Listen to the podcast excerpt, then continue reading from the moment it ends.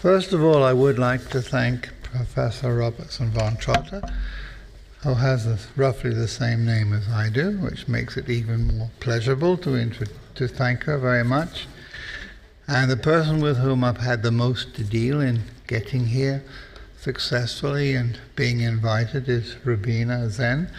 And I could thank many other people, but these people have been thanked last night. But I join in all the thanks that were given to various organizations and various individuals. Um, so I will try to come directly to my comments, for which I have, I guess, about 20 minutes. First of all, I would like to emphasize, even before I start from my notes, that one should always remember that to a considerable extent it varies from country to country, region to region, that the word tradition is a modern term. So when we talk about a contrast or a binary opposition between tradition and modernity, we aren't really talking about something that we don't know about or something of the past. We are talking about the past in very modern terms. And that is why, for example, Karl Marx, in one of his most famous statements, could say, tradition was like a nightmare, which is a very common theme, particularly amongst left wing social scientists, sociologists to this very day. For quite some time, there was quite an obsession, particularly in British sociology, not me, because I regard myself as American more than British, at least as far as sociology is concerned. There was a great concern with the idea of de traditionalization. De traditionalization. But unfortunately, in my view, much of this constituted, from a sociological point of view, a complete dismissal of the relevance of anthropology to modern society, and that will in fact be one of my major themes. Uh, in strictly academic terms, one of, from my point of view, one of the greatest tragedies, perhaps the biggest tragedy of the development of social science, at least in the Western world, Western Europe, Central Europe, certainly in North America, South America, but not so much in South America, is this sharp distinction, this professional kind of protectionist concerned with anthropology and sociology. Now, I would like to, in fact, begin from my text by a quotation from one of the most admirable, at least from my point of view, anthropologists of our time. His name is Marshall Sahlins. And I quote Every society known to history is a global society. Every society is global. Every culture a cosmological order. And in thus including the universe, the universe within its own cultural scheme, the people accord beings and things beyond their immediate community a definite place in its reproduction. Now, if one takes that comment seriously, it happens actually, and I have much field, I wouldn't say field, but personal experience as a tourist, as a visitor to other so called primitive societies, that in many so called primitive or primal societies of Mexico, Yucatan in Mexico, parts of Africa, one can go into these villages and you can see, I could see, that those people there know much more about the world as a whole than we in our everyday experience do because they can contrast what's there and they can watch CNN, they can watch German world television, they can watch BBC World, they can watch all these things so they can see the world as it were in its great contrast better or more clearly than we can because we tend to look here from a northern perspective down at the southern world. Another aspect of this has to do with the fact that many students who come to so-called Western universities, they leave their own home country somewhere in the deserts of the Middle East, or they come from so-called, and I mentioned so-called darkest Africa. They come there for a few months to study And then they go back to what essentially, from a Western point of view, might be regarded, in the case, let's say, of Saudi Arabia, to a more or less feudal society. So the contrast that they have in their everyday life, moving backwards and forwards between so called modern and so called traditional feudal, is much sharper, enables them to be much more sensitive to the world differences between different societies, different regions, and so on and so forth. But as far as I'm aware, they do not concern themselves particularly with the word traditional, or for that matter, for that matter, modern. So, against that background, I'll begin to unpack the general notion of what I mean by locality. Now, the most essential thing in this respect can be exampled by the fact, which one of the facts that follows from my emphasis upon the idea of tradition being modern, of the word tradition being a modern term. And that has to do with the fact that, in many respects, we find that there are special global, and I mean global criteria as to what constitutes a tradition or a traditional culture or traditional ritual and so on and so forth. In fact, when the United Nations began to take very seriously, put high on its agenda in the early 1980s, which is not that long ago, the whole issue of, of indigeneity, indigenous society, so called native society, they had to produce a criterion. They had to produce a judgment as to how one identified and how people could claim the rights to be an indigenous or what in Canada is called a, a first world, a First Nation society. And what did they say? They said, well, you must have a language, you must have certain set of rituals, you must have certain kinds of prohibitions, certain kinds of uh, prescriptions, and so on and so forth.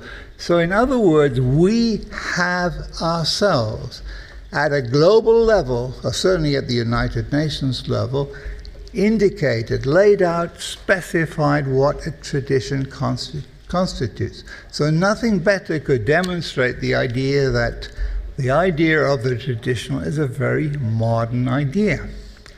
Now, this doesn't prevent us, and should not prevent us, from distinguishing between, as it were, societies obsessed with, not obsessed with, concerned particularly with the way they used to live, or thought they used to live, as opposed to the way in which we think that we live. We live in a time, in fact, when it is virtually, it's virtually impossible not to imagine people believing in anything. To put it more specifically, we live at a time when people have all sorts of what used to be regarded as weird, strange, crazy, idiotic ideas. But we now live at a time when it's virtually impossible to imagine things which are, cannot be believed in. Let me just give a really sharp polemical aside here. Think of the crazy ideas of these so called atheists.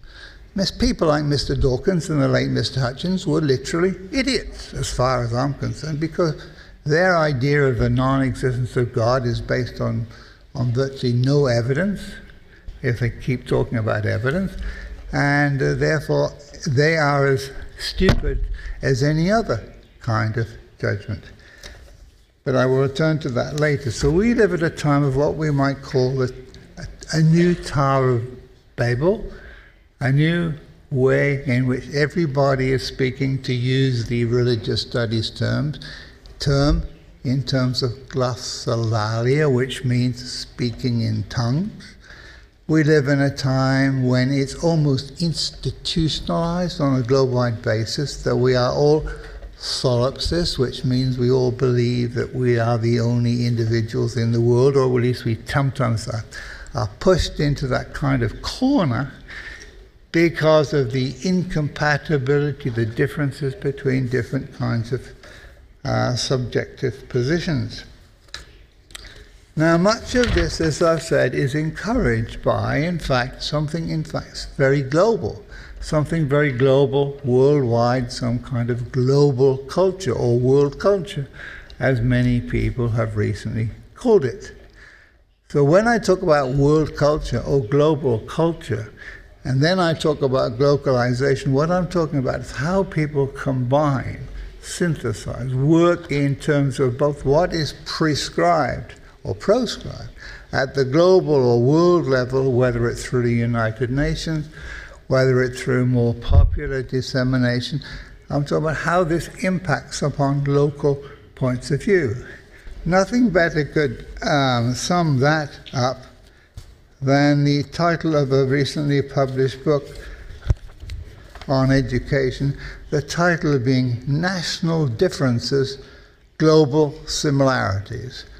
National differences, global similarities, or you could weaken that, make it broader in application, namely the idea that there are local differences but global similarities.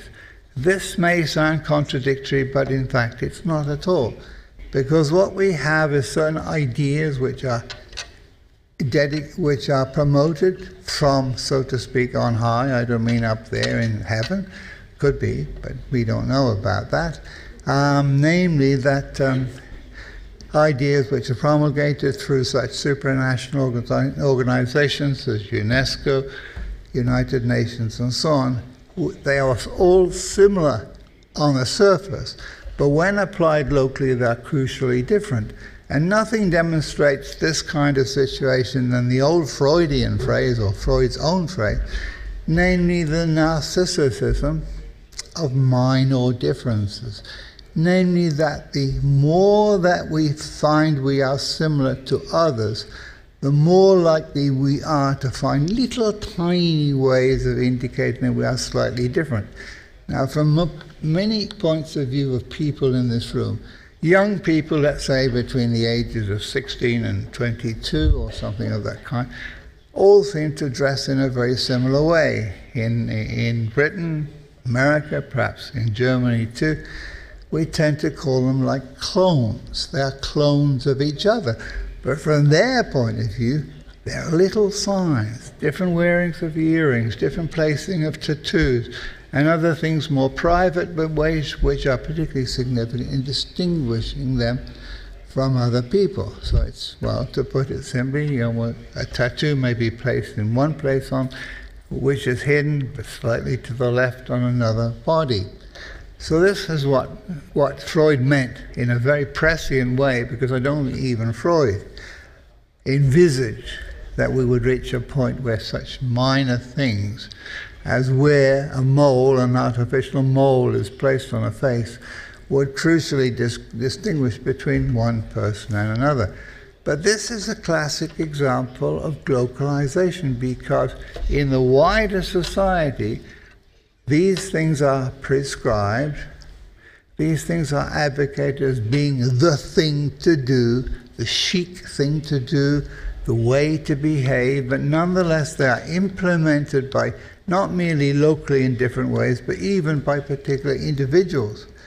So that is what one means broadly by glocality or glocalization.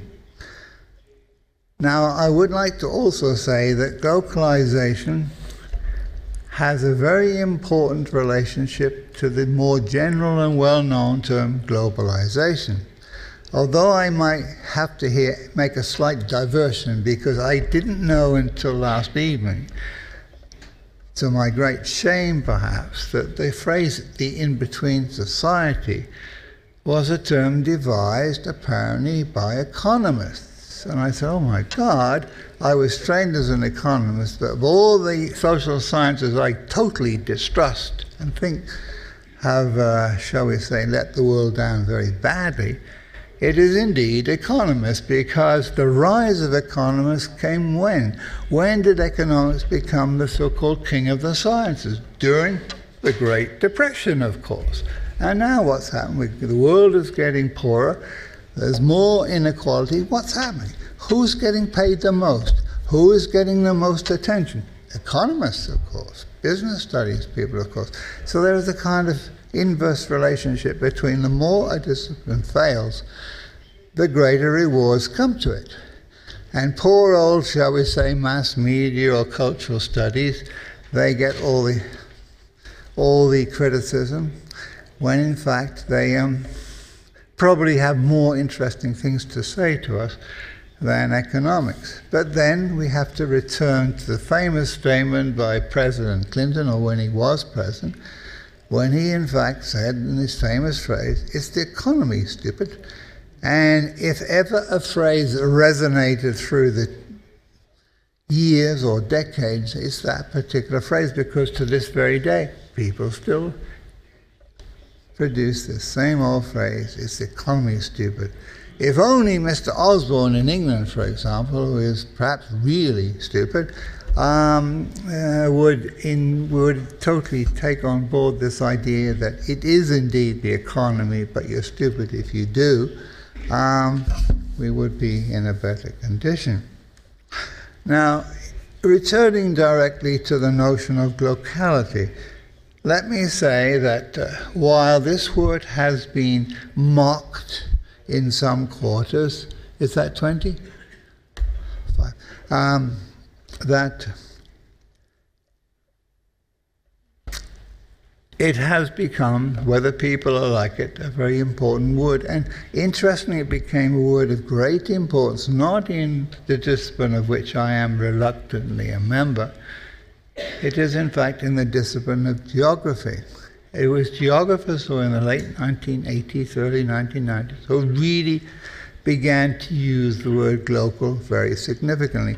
And one of the major reasons for that is, of course, that ge- is because geographers deal with the issue of space.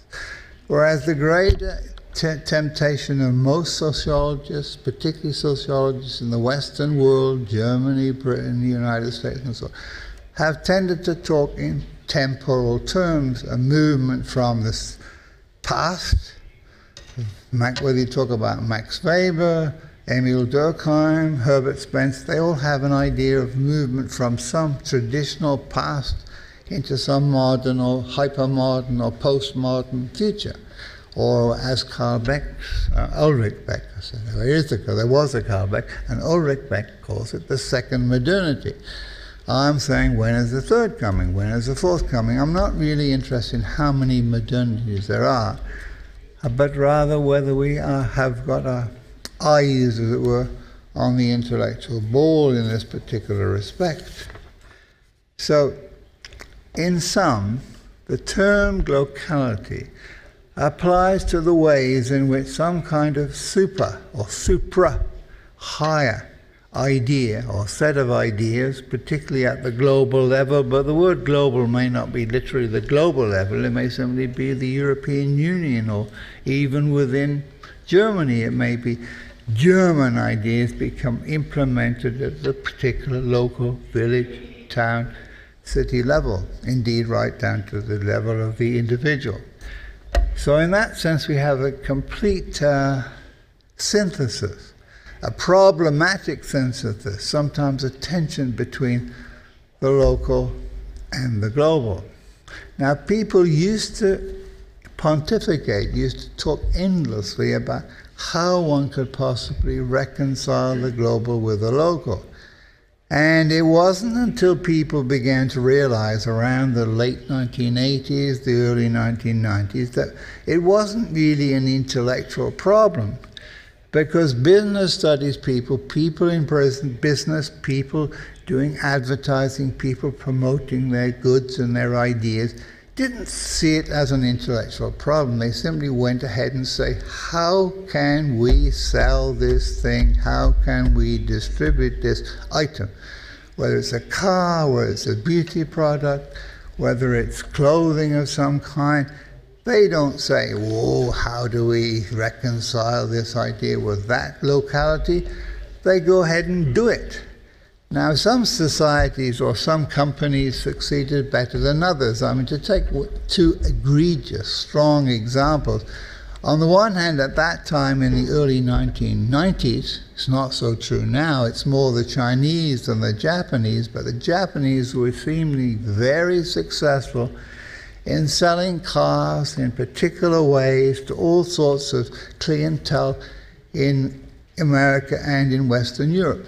Why did they do this? How did they do it? They simply said, well, let's study what they do. Now, this actually involved a great deal of, in, of industrial espionage, which is going on a great deal now.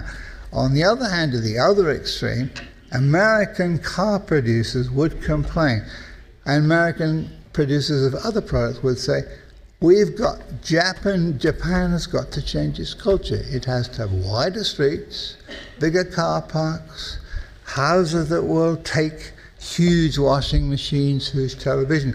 So the problem from the American point of view was change your culture and then you'll buy our goods. Whereas the Japanese way was to say, no, don't change your culture. We'll adapt your culture and then sell our goods according to your culture. Well, for reasons that are too complicated to go into now because my time is nearly finished, uh, the uh, Japanese haven't managed to, as it were, keep that particular enterprise going. Nonetheless, my argument generally, just to sum up in one or two sentences, is that we now live in an age not so much of globality, a so called global world, which is partly true, but more that we live in a world in which we are subject to, on the one hand, a kind of world culture or global culture of ideas as, as to what's fashionable, what's, what's um, acceptable, including the value of tradition. But on the other hand, each locality has to implement this particular idea of tradition. That is why, as we talked about last night in wonderful session concerned with Afghanistan, why people would talk about there are different kinds of tradition, there are different kinds of modernity. And so, with the clash of traditions, the clash of modernities is even more important, or at least as important, as the so called clash of civilizations. On that particular point, I think I have or I am being made to finish. Thank you.